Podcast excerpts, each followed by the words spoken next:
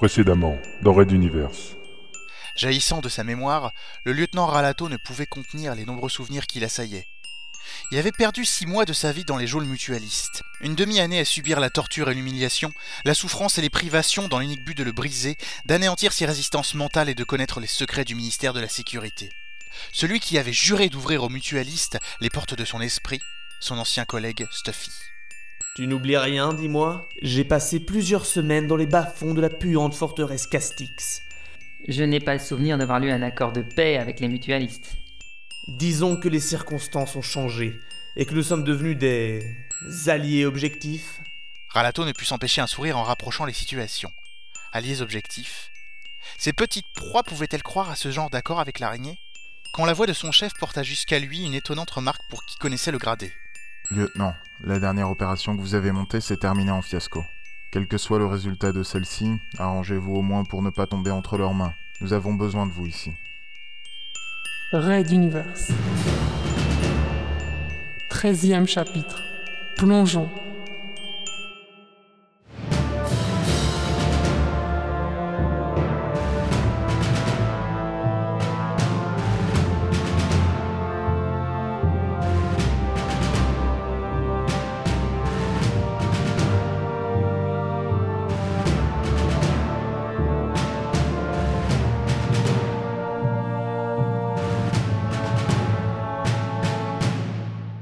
Épisode.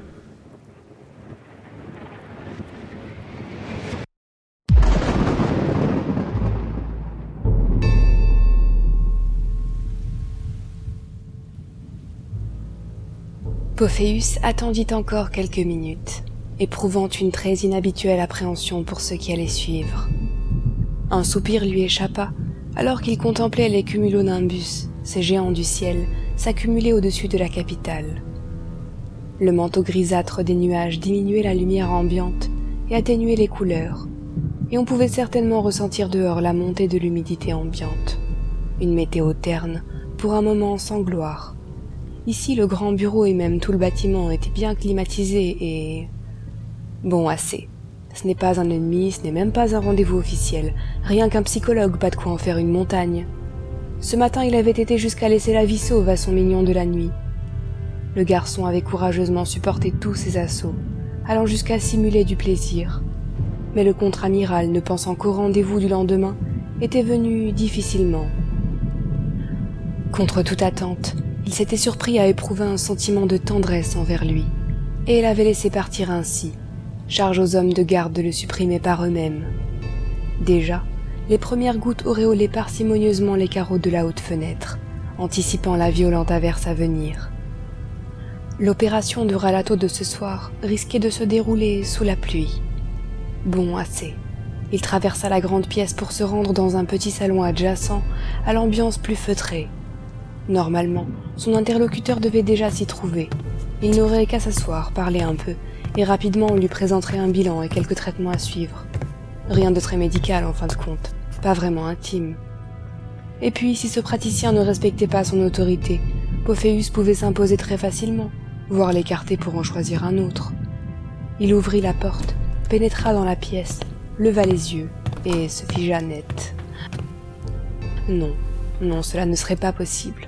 Dans un des fauteuils du salon se tenait assise les jambes croisées dans un tailleur gris impeccable, une femme entre deux âges qui l'observait, un discret sourire de sociabilité aux lèvres.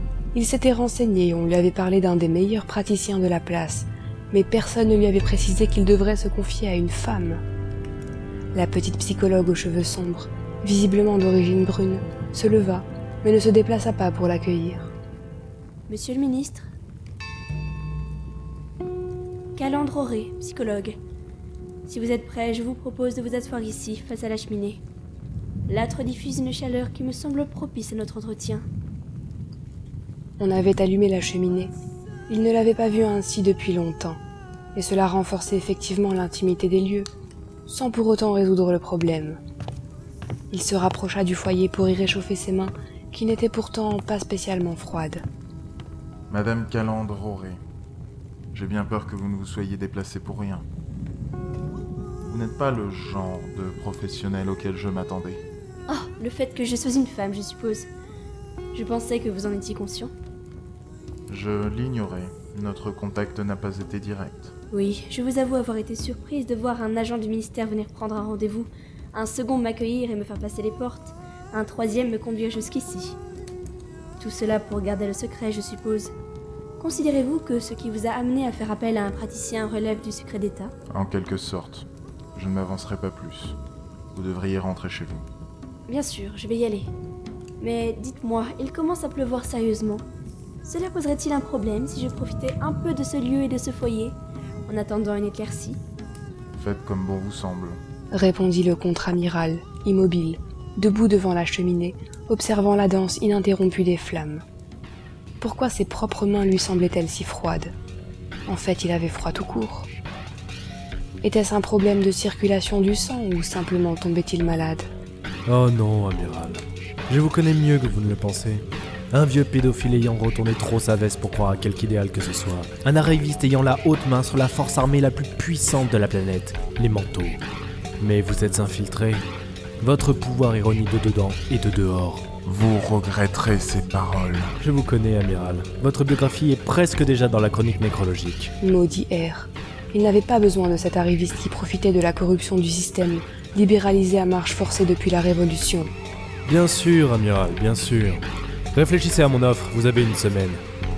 Passez ce délai, je lâche mes chiens contre vous. Ministre Amiral, vous m'entendez?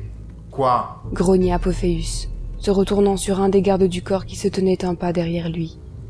Depuis quand était-il là? Amiral, le secrétaire d'État de l'industrie désirait un rendez-vous d'ici deux heures. Que dois-je lui répondre? Que veut-il? Le garde jeta un œil à la femme assise dans le fauteuil. Il dit que c'est important, amiral, sans plus de précision. Décalez ma visite au camp d'Athos. Je le recevrai. Rompez. Et sans un mot supplémentaire, l'homme ressortit, fermant la porte aussi doucement que possible derrière lui.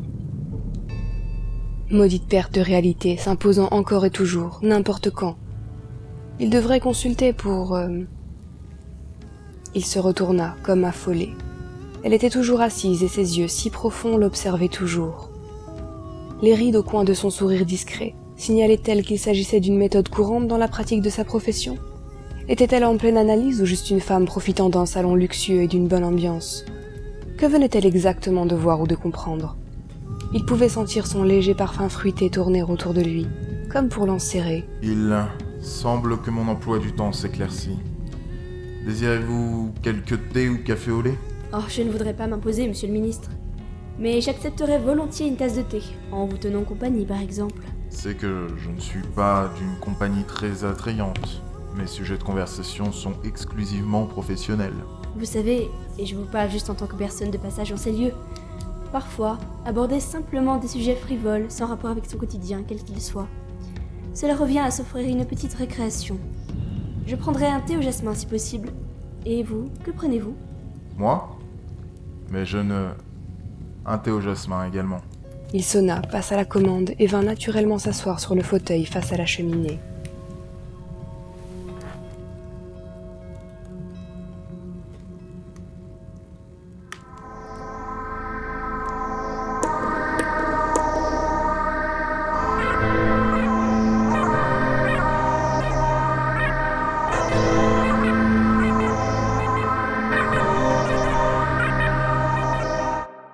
Raid d'univers à suivre.